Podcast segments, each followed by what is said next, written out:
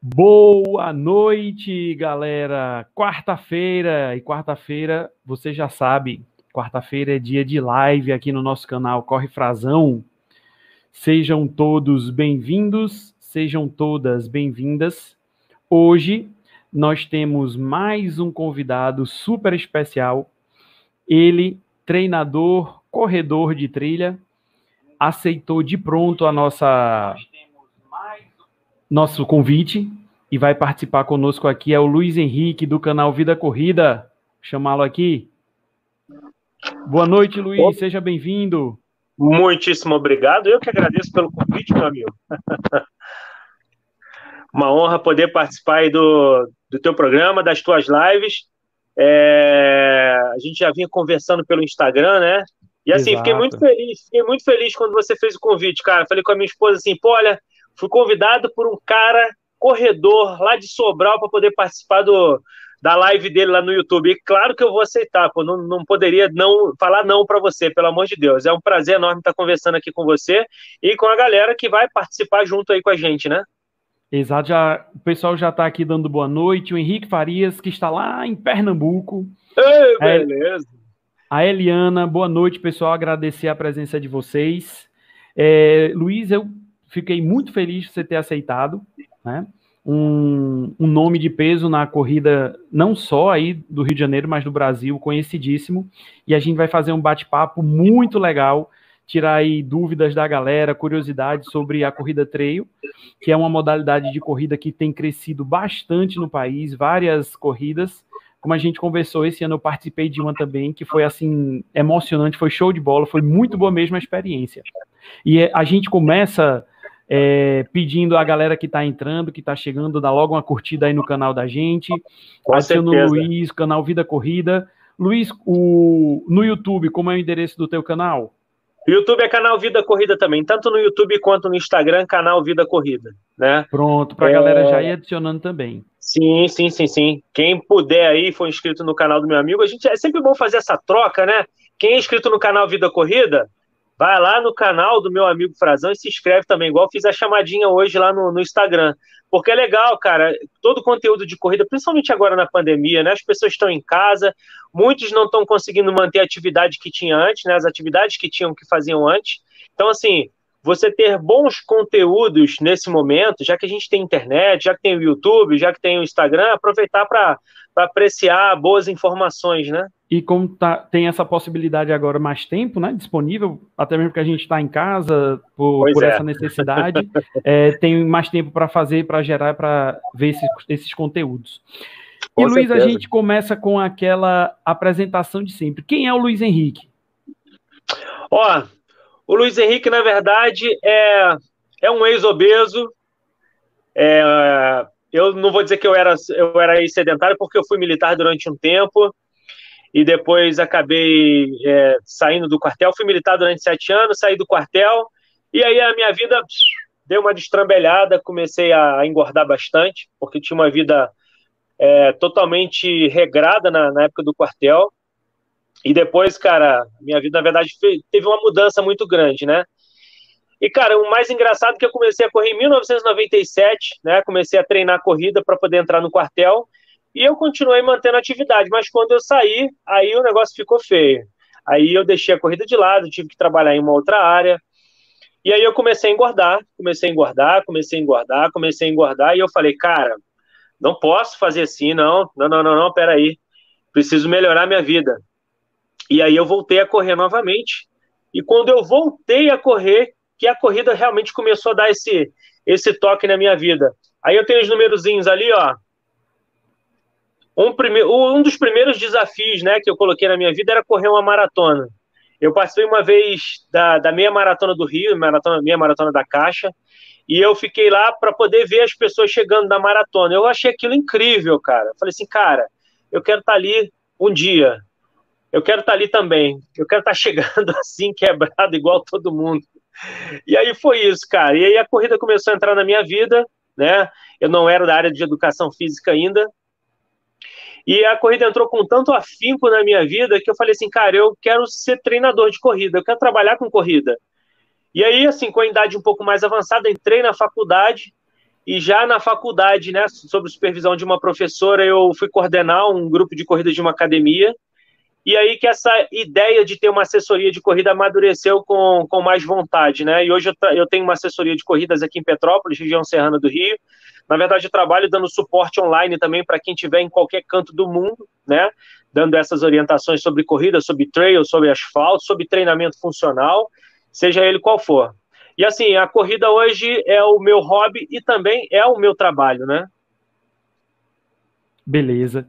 E, Luiz, quando foi que o trail realmente virou a menina dos olhos? Então, na, assim, tudo aconteceu na minha época de milico, né? Então eu fazia muitos acampamentos e assim, praticamente a minha vida era toda no mato. Então, essa, esse contato com a natureza eu já tinha antes, né? Por conta do quartel, vários é, exercícios na, na mata em São Paulo, Rio de Janeiro, região de Minas Gerais. E quando eu saí do quartel, na verdade, assim, o trail run ele não tem muito tempo, né? É uma, é uma modalidade que vem crescendo gradativamente no Brasil. Lá fora ela já, já existe já há bastante tempo. E começou a chegar no Brasil, deve ter, não sei, uns 10, 15 anos por aí. Então, assim, quando eu comecei a treinar realmente corrida, treinar asfalto, tinham poucas provas de trail, né? E mais ou menos aí de uns cinco anos para cá eu comecei a me aprofundar mais ainda é, nas corridas, nas provas trail, nas coberturas para o canal, né? De levar os meus alunos, de, de, de fazer com que os meus alunos conhecessem e tivessem esse contato com a natureza também. Show de bola. E é, a, a corrida trail é uma corrida que tem crescido muito né, nos últimos anos. É, houve esse crescimento real de tanto de eventos quanto de adeptos na corrida? Então, o, o que vem acontecendo é que as empresas estão vendo um nicho diferente surgindo, né? É, e aí vem tudo acompanhando, cara. As coisas vêm uma acompanhando a outra. As empresas organizando provas, né, boas provas, né, é, muito bem organizadas. As marcas que vendem produtos para corridas trail vêm acompanhando esse mercado e assim as coisas vêm crescendo gradativamente juntas, né? E com isso as pessoas começam a perceber que elas precisam estar treinadas, adaptadas e ambientadas para poder participar das provas trail. Né? Não, não é simplesmente assim, ah, corri 10 km no asfalto, agora vou fazer 30 na montanha. Não é essa adaptação, quer dizer, não pode ser dessa forma, né?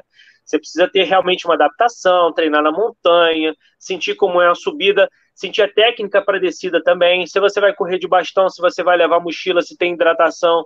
A hidratação da montanha é diferente também do, do uhum. asfalto, né? Você não tem hidratação em pontos mais Isso. próximos. Geralmente você tem tem prova que nem tem hidratação, cara. É totalmente autossuficiente. Você leva a sua hidratação, né?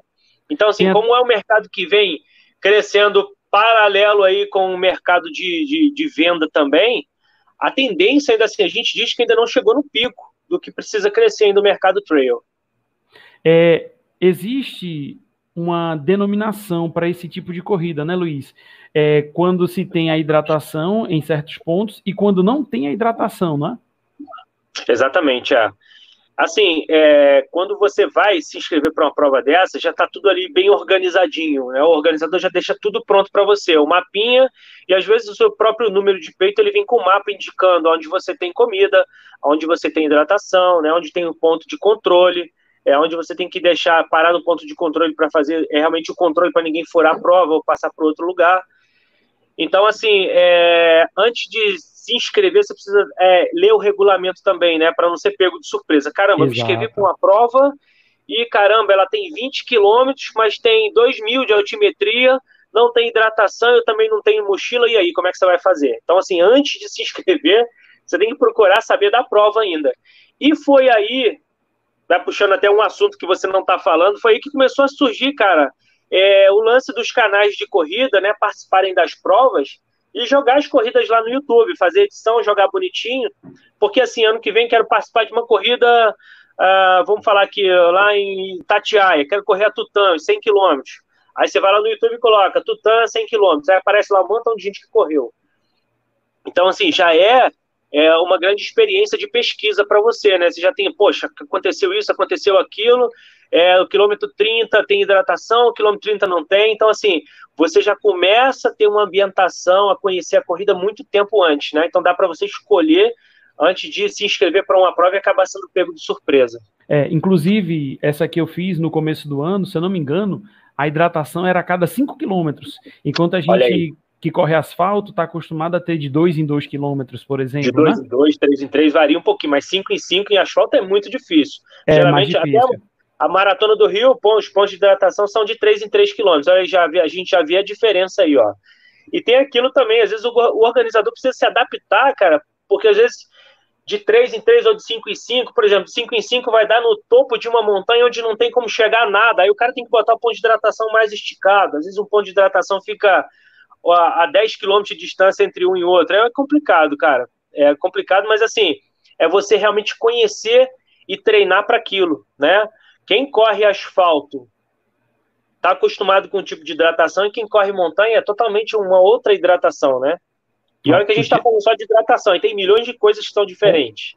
O Thiago diz aqui, ó, já fiz um trail run de apenas 6 quilômetros que valiam por 10.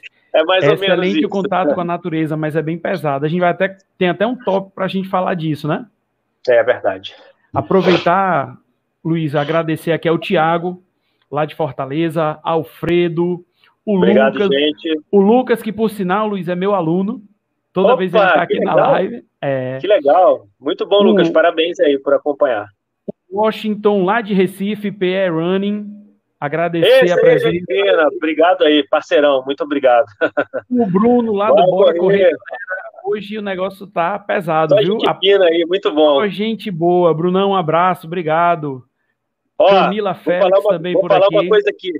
Eu tenho, a gente tem um, tem um grupo de.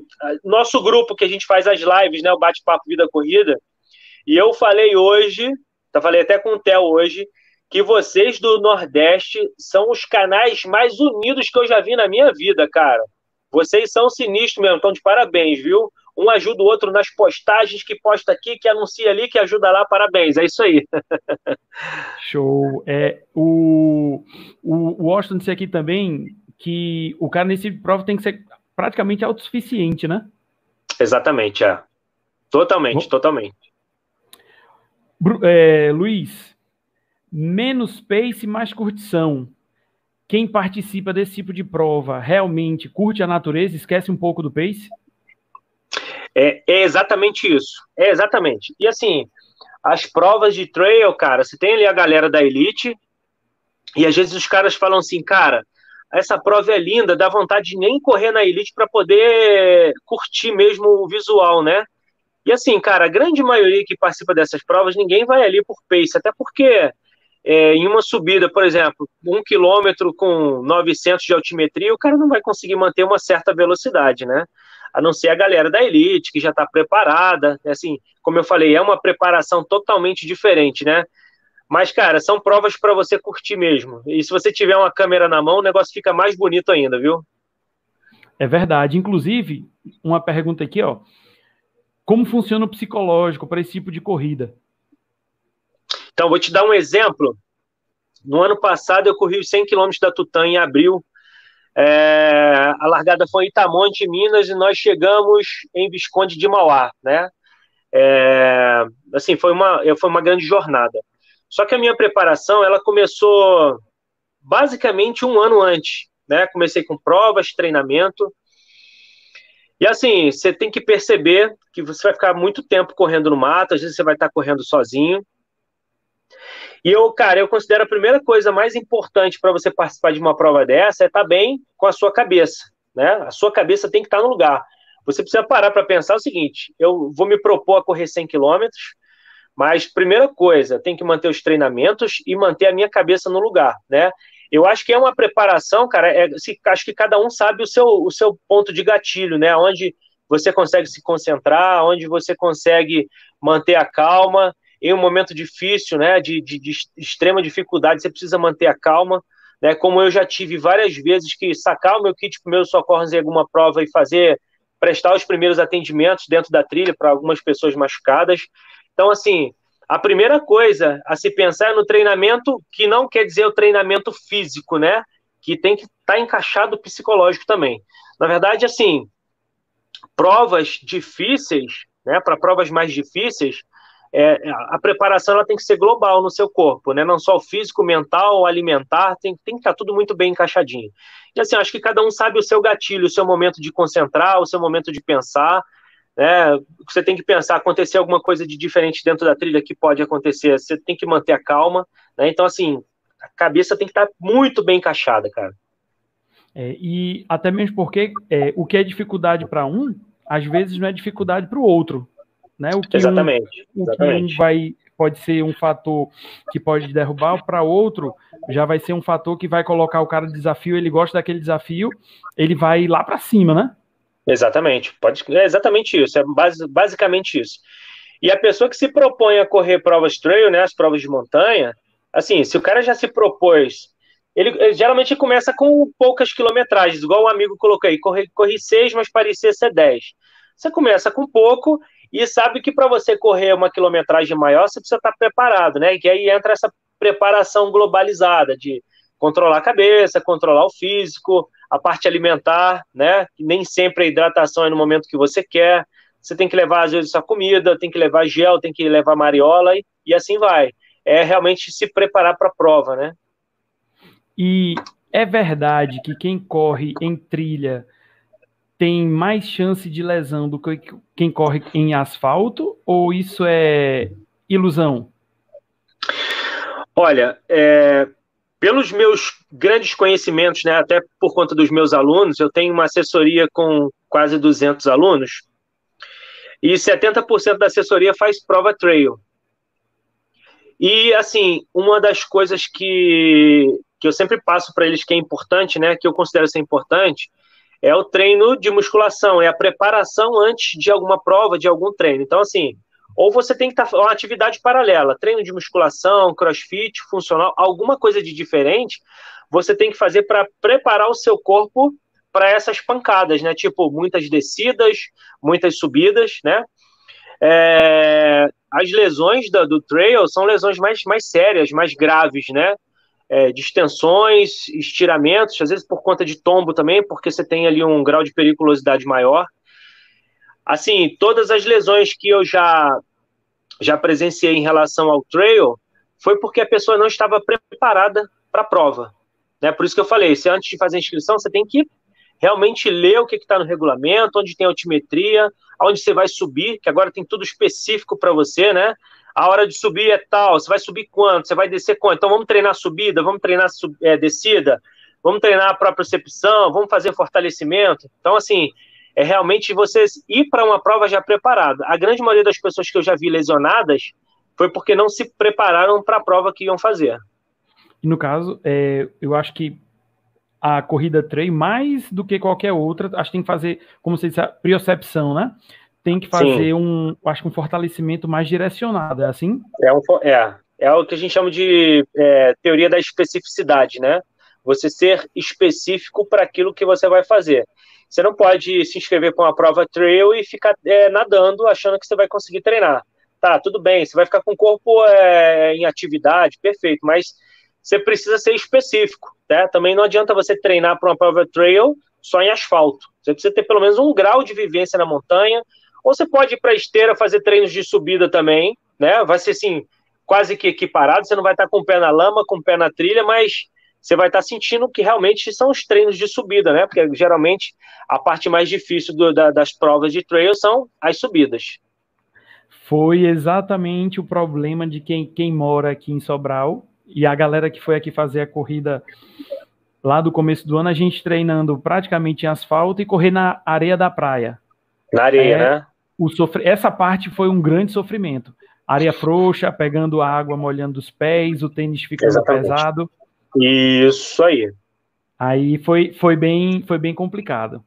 Agora, eu, como corredor e vários outros aqui, corredor de asfalto, 100%, quero começar a fazer trail. Como é que vai ser essa preparação? Não vou, você não vai chegar para o cara e dizer assim: toma, tá aqui tua planilha, boa sorte. Vai para o mato, boa sorte, tal. Pois é. é assim, a, uma pequena anamnese que eu costumo fazer, né? É realmente isso que você quer? Você quer participar de provas trail? Ah, quero. Já escolheu a prova? Não, quero participar de provas trail. Tá, então vamos começar a fazer um trabalho de vivência, né? É, assim, eu preciso estudar quem é a pessoa. Ah, eu não tenho tempo de ir para a trilha dia de semana, mas final de semana eu posso fazer um pequeno treino em algum local que tenha trilha. Beleza, já é alguma coisa. Então, durante a semana, eu tento deixar o treino do cara o mais parecido possível com o que é a prova. Aí a gente já pode usar a técnica na esteira, né? Por mais que seja difícil, ou até também, dependendo de onde a pessoa morar, se tiver uma subida, a gente pode começar a colocar uns treinos de subida, para a pessoa começar a ter ali uma grande vivência né, do que será a dificuldade fazendo provas trail. E geralmente, para quem nunca fez, a orientação é começar mais baixo, com quilometragens mais baixas, né? 5, 6 quilômetros, e eu sempre passo, principalmente quem vai começar. Não tente correr o percurso todo, caminhe. Né? A prova trail você pode caminhar, não, não existe problema nenhum faça várias caminhadas, corra e faça caminhadas, como se fosse um treino intervalado, né? Corra e faça caminhada. Na hora de subir, sobe andando. Na hora de descer, se for uma descida muito íngreme, desce devagar. Se for uma descida não tão íngreme assim, que der para você correr, tenta manter uma corridinha mais leve. E assim, é, cada corrida vai te preparando diferente para outra, cara. Uma corrida vai encaixando na outra, né? Você vai realmente tendo experiência em cada prova. É, porque a, as corridas de rua, de asfalto, normalmente elas têm as mesmas características. Né, o terreno mais regular, o que pode acho, diferenciar é que uma corrida vai ter um pouco mais de altimetria, vai ter mais subida, vai ter mais ladeira, vai ter mais descida, o que uma corrida trail vai ser mais é, acho que cada corrida tem uma característica diferente. O terreno Sim, é diferente, o, a maneira como se corre acho que tem que ser diferente, né? Exatamente. O que acontece muito também é, hoje tá fazendo, estão fazendo dois anos que eu participei, que eu fiz os 42 quilômetros do Montandu, Costão do Santinho, lá em Santa Catarina. Não sei se você já ouviu falar dessa prova. Inclusive, eu encontrei o Doutor Corrida lá em 2018. E a prova foi ma ma magnífica, cara, magnífica. Só que antes de, de ir para essa prova, até assim, era um local que eu não conhecia, né? Eu vi que tinha uma altimetria, eu vi que corria bastante em areia. É, aqui no Rio eu fiz uma prova em Arraial do Cabo, né? Uma, uma corrida de 21 quilômetros, que foi parecidíssima com ela, cara. Então, assim, eu tentei simular a prova de todas as formas, né? A desafio era correr o Montandu, os 42 quilômetros e tal. Eu fiz os 21 quilômetros em Arraial do Cabo, né? Uma prova muito parecida com que você tinha trilha e você tinha areia também. Na verdade, foi muito parecido, cara, muito mesmo. Assim, a vegetação é um pouquinho diferente, mas a simulação para fazer a prova foi bem parecida. É, inclusive, a Camila até perguntou uma coisa aqui do gênero. Quais as orientações para provas em areia?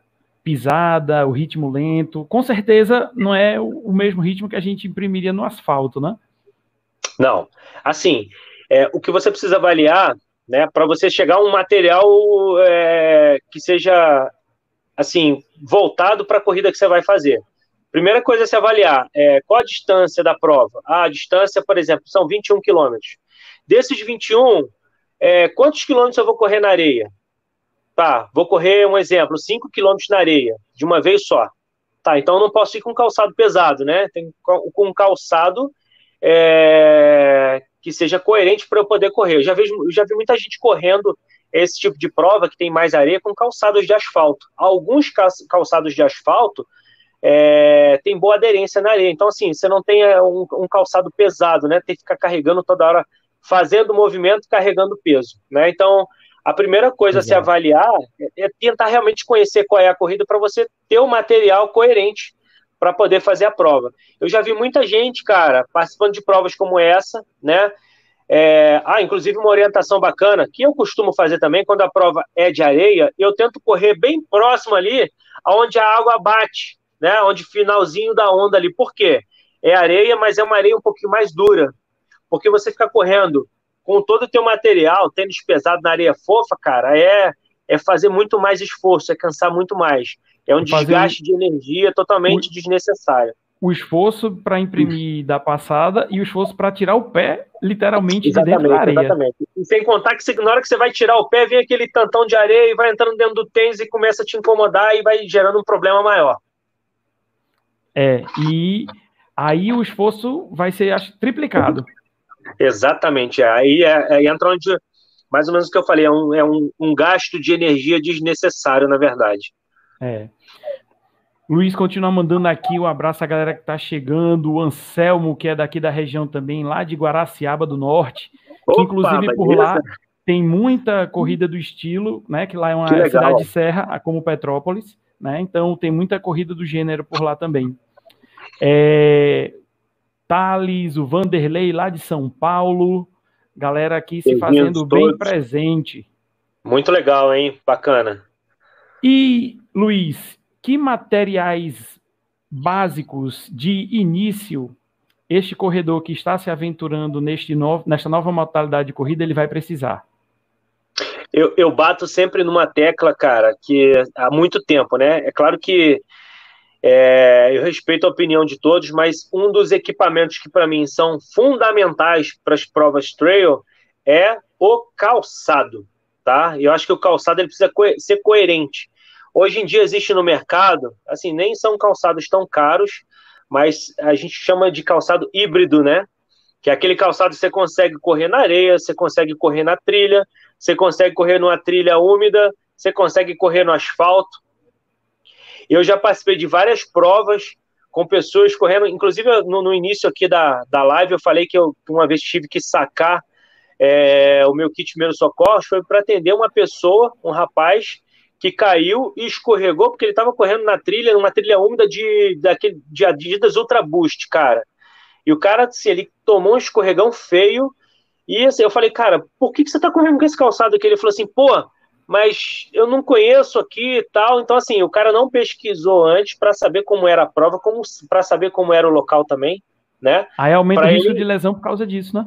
Pô, exatamente, cara. Então, assim, ele, ele colocou a vida dele em risco, na verdade, né? Poderia ter sido algo, algo muito mais grave. Então, assim, um dos materiais que eu considero ser de suma importância é o calçado, tá? Como o mercado de trail, né, de calçados trail, você olha aí quase 100% das marcas hoje tem calçados de trail, calçados confortáveis, responsivos, e assim, eu não precisa gastar é, tanta grana assim para comprar um calçado de trail. Mas eu considero o calçado hoje ser uma das coisas importantes. Cara, eu não vou falar mochila porque tem provas pequenas que você não precisa usar mochila. Né? Às vezes, se você levar as coisas dentro do bolso, uma pochetezinha, você já consegue, para provas mais curtinhas, já consegue já suprir sua necessidade. E uma coisa que eu assim, acho que é importante para você levar em todas as provas, que eu costumo levar também, e sempre costumo dar dica, inclusive tem um dos vídeos no meu canal também, que é aquele copinho sanfona, cara, que é um, para você evitar de usar copinho na trilha, né? Evitar, toma água no copinho e joga fora. Tem muitas provas que ainda utilizam copo de plástico na trilha. E hoje tem muitas, muitas é, empresas também que estão utilizando os galões de 20 litros. Então, para você beber sua água no conforto, o copinho sanfona, bebe sua água, guarda o copinho, bota de novo lá, não sujou a trilha, não fez nada e vamos embora terminar a prova. É, você falou que um, numa das suas respostas, se vai precisar usar ou não precisar usar ou não, um bastão. O que é, o que é aquele bastão? Então, cara, aquele bastão ali é como se fosse nossa terceira perna. Terceira não, né? É a quarta perna, terceira e quarta perna. Você precisa ter um pouco de vivência da utilização do bastão, cara.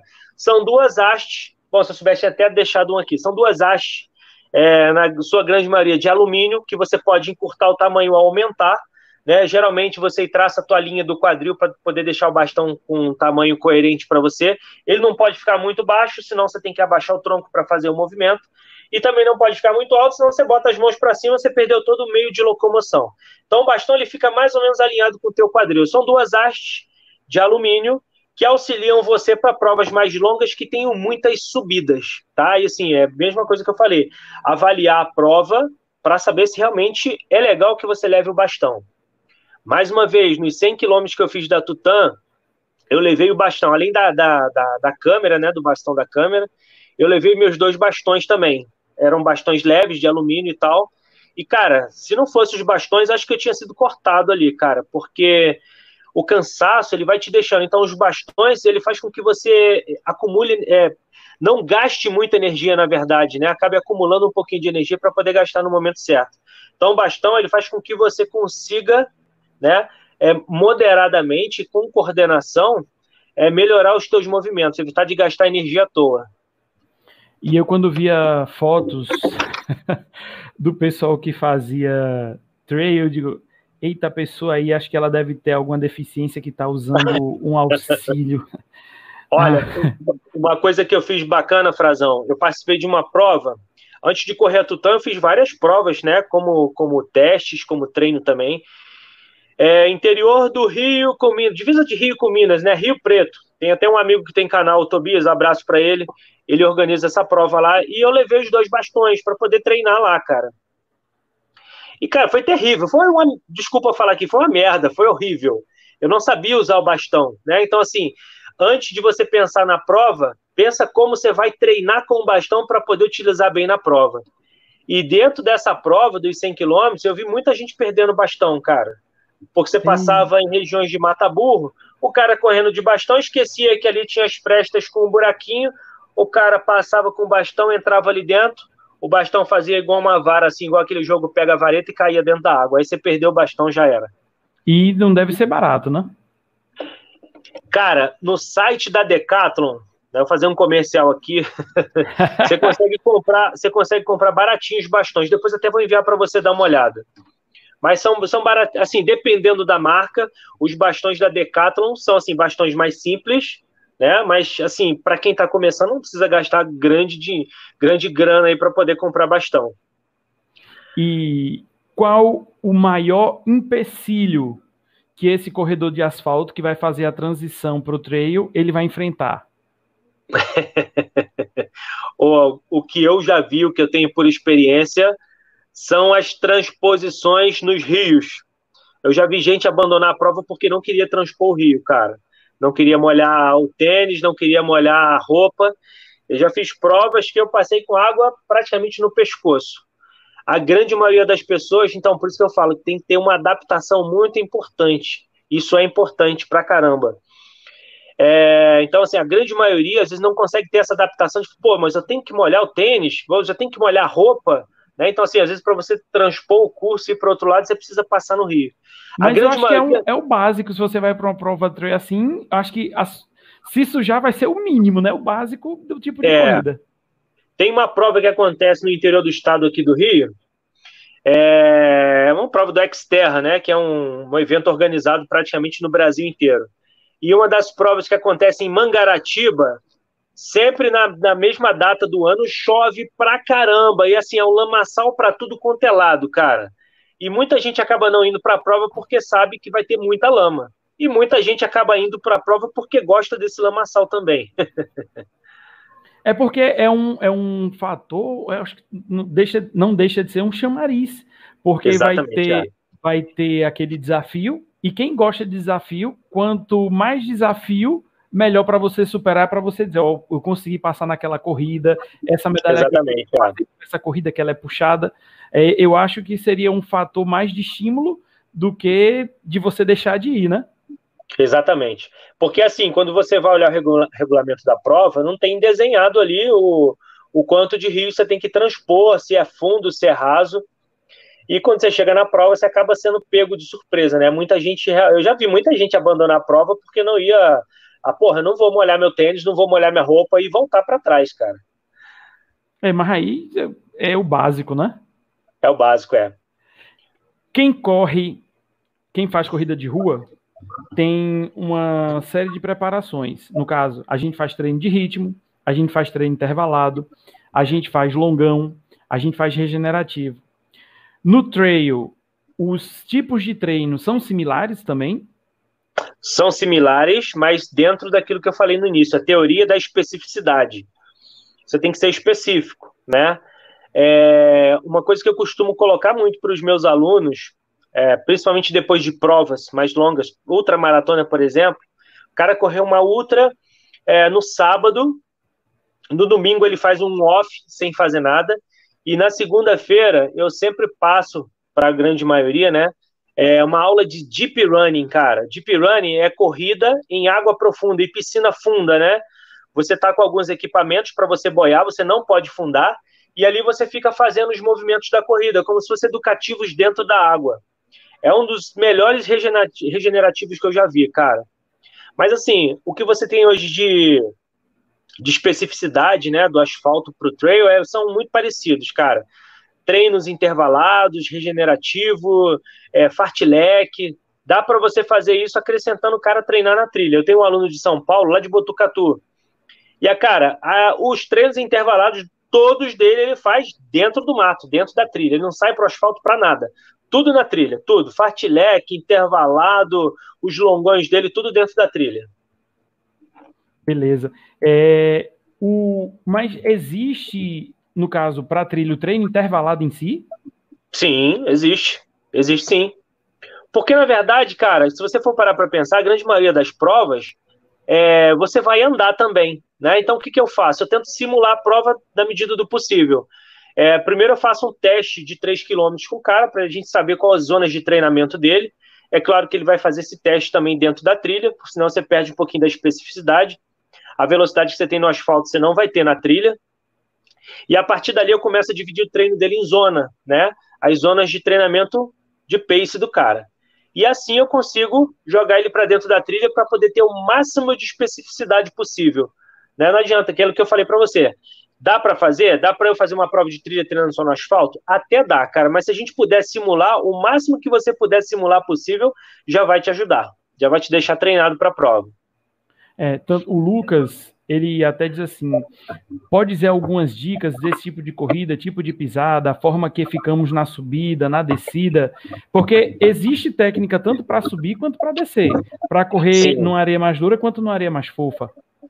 Exatamente. E assim, as, as subidas e as descidas de montanha, primeira coisa, vamos pensar no calçado, vamos vir lá de baixo, né? É, o calçado de trilha ele não é dividido por tipo de pisada, né? Igual você vai para o asfalto, compra um tênis para pisada supinada, um tênis para pisada Exato. pronada. O tênis de, de, de trail, o máximo que eles vão ter é no arco plantar uma barra de contenção, para evitar movimentos bruscos com seu tornozelo. Aí que entram os treinos proprioceptivos, Aí que entra os treinos de fortalecimento. Então, assim, é, não existe exatamente uma técnica, uma receita de bolo para você participar da prova. Como é que você vai descer? Né? A não ser que você vá treinar no local onde vai ser a prova. Ah, vou treinar como eu vou descer, participar, de, como eu vou fazer essa descida aqui no dia da prova, né? A não ser que você vá para um lugar onde vai ter a prova. Treinar realmente no percurso aí é totalmente diferente. Agora, se você mora, por exemplo, é, no Rio de Janeiro, né? Você, tem, você tem opções de trilha, mas nem tantas. Vai, vai correr no Rio para fazer prova em Petrópolis é totalmente diferente, cara. As subidas são diferentes, a, o chão é diferente, a terra é mais úmida, aqui é muito mais frio, né? Então, assim, toda a técnica que você tinha lá, aqui já vai ser totalmente diferente. O que as assessorias fazem muito é sair do Rio, vem para Petrópolis para poder treinar no local onde vai ser a prova. Aí seria o ideal mas não existe uma técnica correta para você poder fazer a prova trail, né? Mas assim, se você estiver treinando bem, se você estiver fortalecido, se você estiver fazendo os treinos corretos, né, com os volumes de treino corretos para poder fazer a prova, tenho certeza que vai dar para tirar de letra tranquilo. É, o Washington Pair Running, ele até bota aqui para gente, né, o que você falou sobre o lance de ter o conhecimento da corrida. O importante é ressaltar que nesses tipos de prova, o corredor deve estar ciente do regulamento e, se possível, participar do briefing do evento para esclarecer todas as dúvidas. E o que seria o briefing do evento, Luiz? Então, vamos lá. O briefing nada mais, nada menos do que o organizador falar tudo que existe na prova de fácil e de difícil. Né? Você vai passar de uma ultramaratona de 50 quilômetros. Aí o cara vai lá e ele vai esmiuçar a prova para você. Né? Ó, vamos lá, a largada vai ser tal horário, a largada, de, de do, por exemplo, dos, dos 50 quilômetros vai ser tal horário, dos 25 tal horário, dos 10 tal horário. Ah, vocês vão sair aqui na largada, vão pegar um asfalto, é, depois de 500 metros vocês vão entrar na trilha à direita. Cuidado nessa trilha, porque tem arame farpado. Então ele vai esmiuçando a prova para você ali. Eu participei de uma prova uma vez, a minha primeira ultramaratona aqui em Petrópolis de 55 quilômetros. Só? Teve, teve briefing da prova, só que o organizador ele só avisou para gente que a prova estava aumentada em 7 quilômetros quando faltavam 10, 10 minutos para a largada. Olha que legal. Foi Exatamente. mesmo. Assim, e por que aumentou um... esses 7 quilômetros? porque tinha uma fazenda lá que o dono não deixou a gente cortar o caminho por dentro. Então, para poder chegar no percurso normal, você tinha que é, circular a fazenda durante 7 quilômetros, cara, 7 a mais. E assim, pegou todo mundo de surpresa, teve gente que ficou perdido na mata. A largada foi 5 horas da manhã, meia-noite tinha gente perdido na mata, cara. Porque escureceu, não teve checklist, porque é importante também ter, ter ter checklist na prova, né? O, ter uma, uma, uma, vistoria do teu material, se a tua lanterna está aí, se você tem pilhas reserva, se você tem lanterna reserva, se a tua manta térmica, né? Então, assim, não teve um checklist muito apurado, então muita gente foi para trilha sem lanterna, cara. E acabou ficando preso na mata porque não conseguia mais, estava tudo escuro, não tinha como passar. E a corrida começou às 5 da manhã e à meia-noite e... Exatamente. Tinha gente perdido na mata ainda, assim. Deu polícia, cara, foi um negócio terrível, foi terrível. Foi uma boa experiência para mim, porque eu corri 62 quilômetros, na verdade. Cheguei lá destruído. Cara, eu demorei um mês para me recuperar. De tão mal que eu fiquei. Treinei para a prova e tal, mas assim, é, o briefing da prova não foi suficiente, né? Porque a prova estava aumentada em 7 km e 7 km difíceis, cara, difíceis mesmo. Assim, a prova matou praticamente 90% dos corredores. Não se algumas, alguns eventos que a gente vai ali para correr 10 quilômetros, se passa 500 metros, a gente já sai xingando o organizador que já não fez xinga. a metragem correta. Imagine mais 7. Rapaz, putz, foi terrível. Foi um negócio de, feio, viu? Depois de 55. Foi terrível. Minha Nossa Senhora. E o organizador ainda conseguiu fazer mais provas depois disso? Então, infelizmente, as provas dele começaram a ter um quórum diferente em cada ano, né? Um ano teve 1.200 pessoas, o outro teve 500, o outro teve 250 e a prova, infelizmente, morreu. É, o, a, a primeira impressão é a que fica, né? É a primeira impressão é que fica. E vou falar para você, era o meu sonho, era a minha vontade de fazer essa prova. Não, um dia eu quero fazer essa prova, não, eu vou fazer essa prova. E via gente com camisa e via gente participando. Falei, cara, eu vou treinar para fazer essa prova. A minha primeira ultra vai ser nela. Porra, e veio uma ultra muito recheada, velho. e me diz uma coisa, Luiz. No caso, quando a gente vai para a preparação de reforço muscular para trail, você já falou que tem que fazer uma coisa mais específica quais são os tipos de treinos de reforço muscular mais que diferencia a corrida de asfalto para a corrida fora de asfalto? É, se você for olhar, na grande maioria das vezes, o corredor de asfalto, né? Vamos falar do, do, do atleta da elite. O, a elite do asfalto e a, a elite da, da montanha são corredores totalmente diferentes. São corredores canela seca, né? São corredores mais magrinhos, mas em sua grande maioria os corredores da, da elite do trail são atletas mais fortes, né? O que eu faço com os meus alunos é um treinamento de força com uma carga um pouquinho diferente para quem fosse correr no asfalto, uma carga maior. E eu incremento também o treinamento funcional para eles, trabalho de mobilidade, de estabilidade, porque você tem terrenos totalmente diferentes, né? Os, os terrenos podem variar na tua corrida também. Ah, então tem tem algumas algum tipo de exercício que vai te dar uma, um reforço, vai fazer com que o teu músculo, tuas articulações se acomodem, se adaptem melhor para determinado tipo de corrida. É, no caso do professor, do treinador, primeira coisa ele tem que saber quem é o aluno, né? Quem é o aluno que quer fazer a prova? Quem é o seu aluno? Ah, o meu aluno é uma senhora de 62 anos que ainda corre, que ainda faz prova trail. Eu conheço uma, por sinal. É, ela mora em Tatiaia, se não me engano, Penedo de Tatiaia. Qual idade? E assim, 62. É... Eu não posso colocar a mesma carga para ela que eu coloco para um cara que tem 25 anos. Então, assim, é um trabalho totalmente diferente, né? É uma proposta totalmente diferente. Então, assim, a primeira coisa é saber quem é o seu aluno para você depois saber como você vai trabalhar com ele, qual é o objetivo, né? É bom saber também qual é o objetivo da pessoa. Não, eu quero participar da prova só para terminar, entendeu? Então, assim, a primeira coisa é avaliar quem é o seu aluno. É a primeira a avaliação mais importante. E a partir daí, você, assim, tem milhões de formas, é usar a criatividade e, e a forma técnica para poder tra trabalhar com essa pessoa, né? E essa senhora, ela corre e trilha? Ela correu comigo os 100 quilômetros da Tutã. Foi mesmo.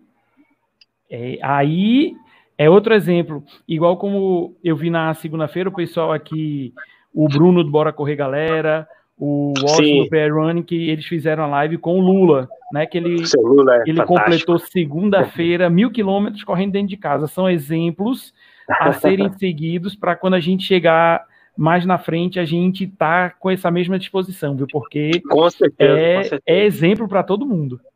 É verdade. E, cara, eu tenho uma vontade muito grande, de, assim, apesar de gostar de provas trail, de fazer os 100 km do frio aí, viu? Assim, provavelmente, isso aí é uma aí, coisa Bruno, que tá no, meu, Washington. tá no meu calendário, hein? Vou brotar Tem... aí nessa região. Tenho certeza que eles vão te receber com o maior carinho, bem típico eu deles também. mesmo. E eu me também. diz uma coisa, Luiz. Muita gente está falando que é, quando passar essa fase mais pesada da pandemia, quando as corridas estiverem voltando, né? Muito se fala que as corridas trail vão ter mais vantagem no retorno comparadas com as corridas de rua, de asfalto. O que é que você acha disso? Super pertinente essa opinião, né? Só que assim, a gente precisa avaliar, ainda assim, quem é a prova. Tem provas trail que agregam um número de corredores muito grande, né? As corridas trail que tem assim o um número, um número limitado, ah, a distância de 100 km tem 20 vagas, a distância de 50 km tem 50, a distância de 20 km tem X vagas, porque as largadas são feitas em horários diferentes, horários alternados, né? Então, assim, no, no, no pórtico de largada, você consegue deixar a galera mais afastada.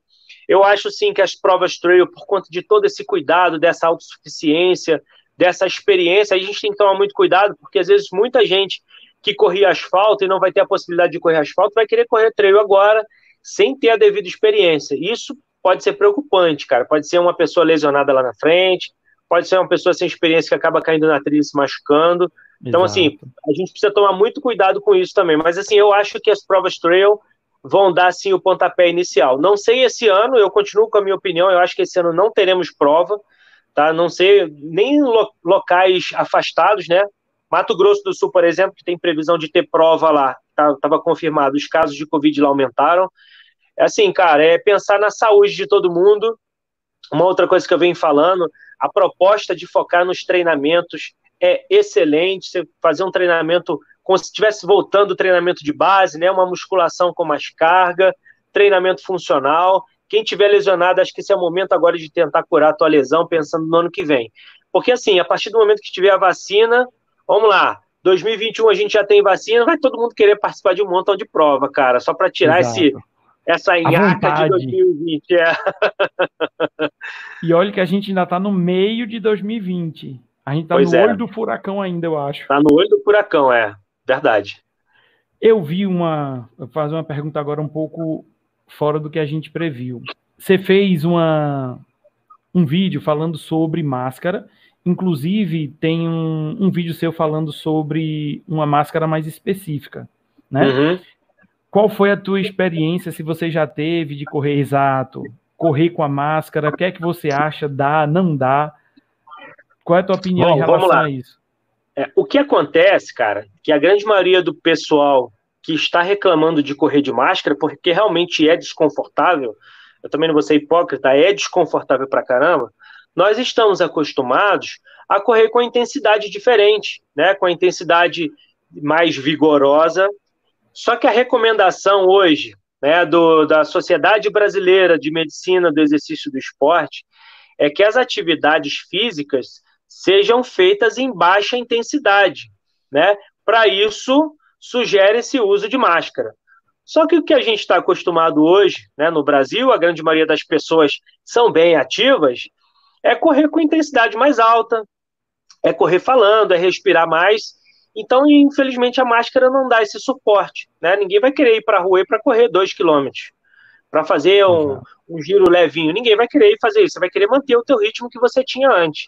Então, assim, a máscara ela realmente vai causar desconforto. Só que aí entra uma coisa importantíssima, né? Vamos avaliar quem é o estado e quem é o município que você está. Por exemplo, aqui onde eu moro em Petrópolis, o uso de máscaras é obrigatório em qualquer caso. Tá fazendo Por atividade física, foi no banco, foi no mercado, máscara, não interessa. Né? E a sugestão que eu venho passando também para os meus alunos é tentar usar bandana ou buff. Não sei se você sabe o que é, eu tinha uma aqui, não sei onde mais está. Que é aquela, aquele pano que você coloca na cabeça e uhum. dá para você colocar em cima do nariz.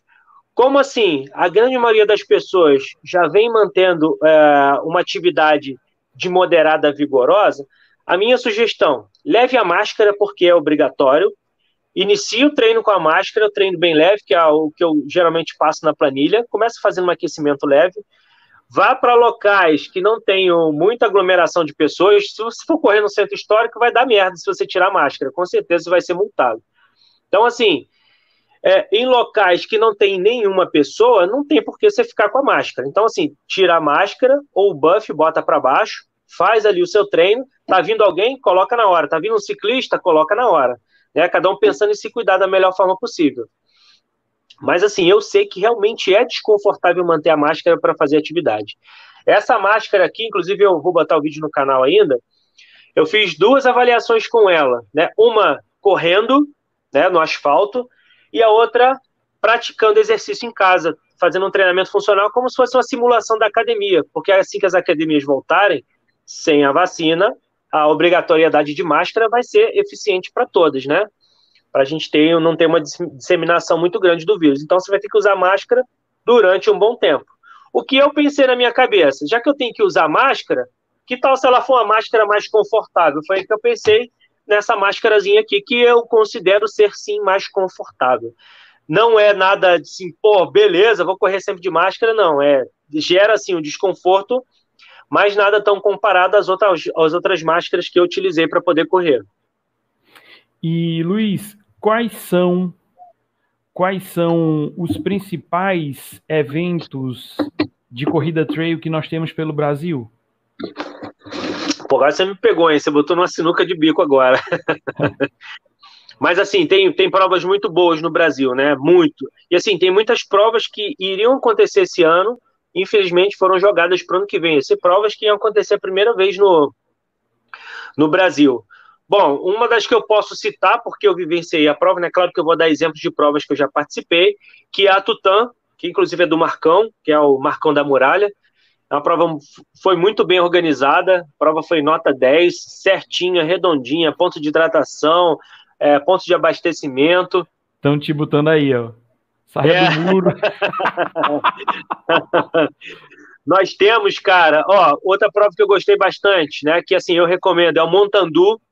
É, independente de qual seja, tem Montandu Fim do Mundo, Costão do Santinho, Praia do Rosa, Lagoa da Conceição são provas muito bem organizadas. Eu vi o organizador da prova, ele, cara, ele tava lá no quilômetro 35 esperando eu passar. Vamos lá, vamos lá, vamos lá. Ele não tava lá na arena de largada, não. Ele pegou o carro dele e foi lá pro meio do mato com o Jeep lá. Não sei como é que ele conseguiu entrar naquilo, cara. Então, assim, é, é, é legal você escolher prova, né, com experiência de outras pessoas. Essa prova é legal. Uma outra prova que acontece, inclusive aqui em Petrópolis também, que é a WTR, World Trail Run, que é uma prova muito bem organizada também, cara. E assim, vou sair um pouquinho do que a gente está falando de trail aqui e vou dar o meu pitaco, porque a muralha é uma das provas.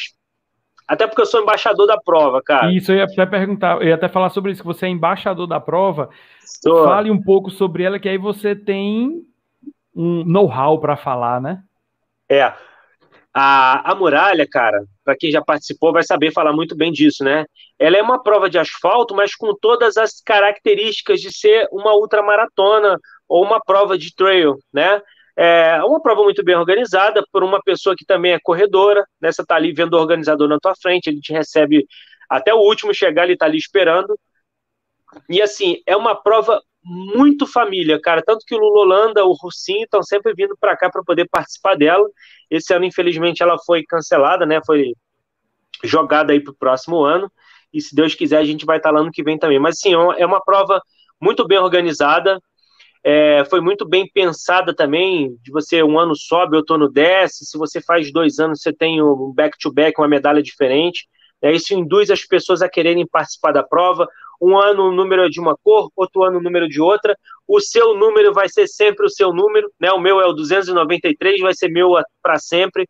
Você já tem isso o é seu é número lá cadastrado. Isso é maneiro, isso é legal pra caramba. Isso é um incentivo, cara, é um incentivo muito legal. E depois que você correr 10 vezes a prova, você fica com crédito na casa para poder correr o próximo ano sem pagar nada. Oh, coisa boa. O é, problema São é o cara ter essa força para correr 10 anos seguidos, uma prova mais puxada. Mas é uma prova, cara, que vale a pena pra caramba. Para quem corre maratona e tem experiência, é, assim, ela tem um tempo de corte, é muito engraçado, cara, que o tempo de corte da muralha é um negócio impressionante. As pessoas que terminam a prova não vão embora, não, fica todo mundo no pórtico de chegada, porque quando o último vem passando, assim, vai terminando, quando dá seis horas, o Marcão fecha o portão e ninguém mais passa. Então fica todo mundo assim, vamos, vamos, vamos, que tá fechando o portão. Aí fica todo mundo na maior alegria, tentando incentivar quem tá chegando. É maior emoção, cara, bem, bem bacana. Show. E Luiz, a gente está chegando aqui ao final da nossa live, né? Não, não, não, não, não, não, não, não. Não, vou ficar aqui conversando, nem negativa. ah, era bom demais. Tá, o papo tá muito legal. Eu queria agradecer a presença de todos que estiveram aqui. A galera lá de Recife, o Bruninho, o Washington, a galera de Fortaleza, o Tiago, todo mundo que esteve presente. E eu queria, Luiz, que você desse aí suas considerações finais sobre tudo isso que a gente está vivendo. O que é que você tem para falar para o pessoal que ainda, como aqui em Sobral, em Fortaleza não, Fortaleza já houve um afrouxamento, mas aqui em que Sobral, que, em outras cidades que ainda passam pelo lockdown, realmente que tem que ficar dentro de casa, o que é que, que tipo de orientação você poderia dar você enquanto treinador de corrida em si? Bom, assim, é, é basicamente o que eu venho falando para os meus alunos. Né? A primeira coisa importante é você se apegar a coisas boas, né? É, assim, por mais que informação seja muito importante, eu tento, na medida do possível, não ficar colado na televisão vendo notícias ruins. Sim, eu sei o que eu preciso fazer, eu sei todos os cuidados que eu tenho para fazer. É, eu passo sempre todas as melhores orientações para os meus alunos, de tudo que eles precisam fazer também. Bato sempre na mesma tecla, se cuidem, higienização, álcool gel. Cara, a melhor coisa que tem é você se apegar a coisas boas, né? O que, que eu venho falando de coisas boas? Principalmente a gente que corre. Assistir lives né, com conteúdos que te gerem motivação, que faça você rir, porque esse é um momento de descontração. A gente sabe que a gente está no meio de uma pandemia, mas, cara, se for todo mundo levar a sério, vai todo mundo pirar a cabeça, cara. Vai todo mundo ficar com problema de cabeça rapidinho. Então, assim, é tentar se conhecer, saber o que é para fazer, né? e começar a se apegar a coisas boas, cara. Tipo, as lives que você vem fazendo, os garotos lá que fazem a live com o Doutor Corrido, Bora Correr, Perrunning, todo mundo faz uma live bem descontraída. Então, assim, realmente, se apega a coisas boas, se apega a coisas boas, que rapidinho a gente vai conseguir sair dessa, e daqui a pouquinho tá todo mundo correndo de novo, se encontrando, se abraçando, que é uma coisa que todo mundo gosta de fazer, né? dar abraço no amigo, dar abraço na amiga, em todos os companheiros. Acho que é a parte mais importante. E, cara, manter a atividade física em dia, acho que é, é uma parte importante também. Saber ter coerência daquilo que você vai fazer, né, se conhecer, não extrapolar na hora de fazer seu exercício, ter coerência. Se você tem aí disponibilidade de conversar com o treinador, troca ideia com ele, vê o que ele acha melhor para você fazer. E, cara, vamos ter fé que daqui a pouquinho a gente vai estar livre disso daí e, como eu falei, poder todo mundo se abraçar, se Deus quiser. E quem quiser ser treinado pelo Luiz Henrique, como é que faz? Tá, tem que correr pelo menos aí uma outra maratona. brincadeira, brincadeira. Não, gente, eu, eu só não trabalho, porque, porque assim, como eu estou presencialmente em Petrópolis, né, aqui, eu trabalho com pessoas que estão iniciando na corrida. Eu faço trabalho online também, mas para quem já corre, né? Esse treinamento online, à distância. Só que eu não faço esse treinamento online, esse trabalho online, para quem nunca correu. Quem nunca correu, eu dou orientação de procurar uma assessoria, procurar um professor que trabalhe com assessoria de corrida, que trabalhe com corrida, que corra, para que ele saiba te orientar nas melhores é, passadas, pisadas, aquilo que você precisa corrigir para a corrida, tá? Agora, o restante, quem quer correr maratona, ultra, meia maratona, 10 quilômetros, 5, pode me procurar pelo Instagram do canal, que é o canal Vida Corrida, ou pelo meu Instagram pessoal também, arroba Luiz Henrique Treinador, tá? São as melhores formas de entrar em contato comigo. E sim, cara, não só para passar, para tentar vender o meu peixe, fazer o meu trabalho. Mas se quiser mandar mensagem lá perguntando, um monte de gente me manda mensagem: Porra, Luiz, queria tirar uma dúvida contigo, pode me ajudar? Cara, eu tô aberto aí para tudo que vocês precisarem, pode ter certeza. E o para a gente reforçar, no, tanto no Instagram quanto no YouTube, o canal é canal Vida Corrida. youtube.com barra canal, Vida Corrida. Corrida. E no é, Instagram, arroba canal Vida Corrida. Isso aí. Uma coisa interessante, Frazão, que assim, você vai olhar no, no, no, meu, no meu Instagram do canal, é, no YouTube também, né? Eu falo muito das minhas experiências com a corrida. Eu não coloco coisas de treinamento lá, eu não coloco aquilo que eu faço de treinamento, às vezes coloco uma vez ou outra, mas eu não falo da parte técnica. Se você entrar no meu Instagram pessoal, tem mais coisas técnicas lá, tá? O meu Instagram do canal Vida Corrida, do YouTube canal Vida Corrida, são realmente para mostrar para vocês as minhas experiências em provas, né? Aquilo que eu fiz, aquilo que eu já passei, os produtos que eu venho testando para dar as melhores orientações para vocês. Já participei de várias provas, trail aí, que eu senti o cara batendo no meu ombro assim, ah, Luiz, muito obrigado pela orientação do tênis, eu comprei e estou gostando muito. Então, assim, isso é gratificante para gente. Beleza, Luiz. Então, Queria novamente agradecer você ter aceitado prontamente o convite, né? Inclusive, eu acho que eu até atrapalhei, você estava fazendo uma live no momento em que eu estava na live, né? Pois é, agradecer demais as orientações, eu acho que a galera curtiu demais, foi muito proveitoso. Que bom, espero que tenham curtido. Foi top, foi show de bola. Muito obrigado mesmo pela sua presença. Cara, eu fiquei muito feliz com o teu convite, tanto que eu estava na live, quando vi tua mensagem, falei, pô, vou responder na hora. Fiquei muito feliz mesmo, viu? Ah, se você quiser uma outra oportunidade, outro momento, o que você quiser fazer, eu estou à disposição. Não só você, mas essa galera do Nordeste aí que tem canal de corrida e faz um trabalho muito bem. Parabéns mesmo. Show, obrigado. Então, agradecendo novamente, obrigado pessoal pela presença. Vamos encerrando por aqui. Valeu, uma boa noite, um bom resto de boa semana. Noite. Tamo junto. Obrigado. Valeu, tchau, tchau, galera. Obrigado.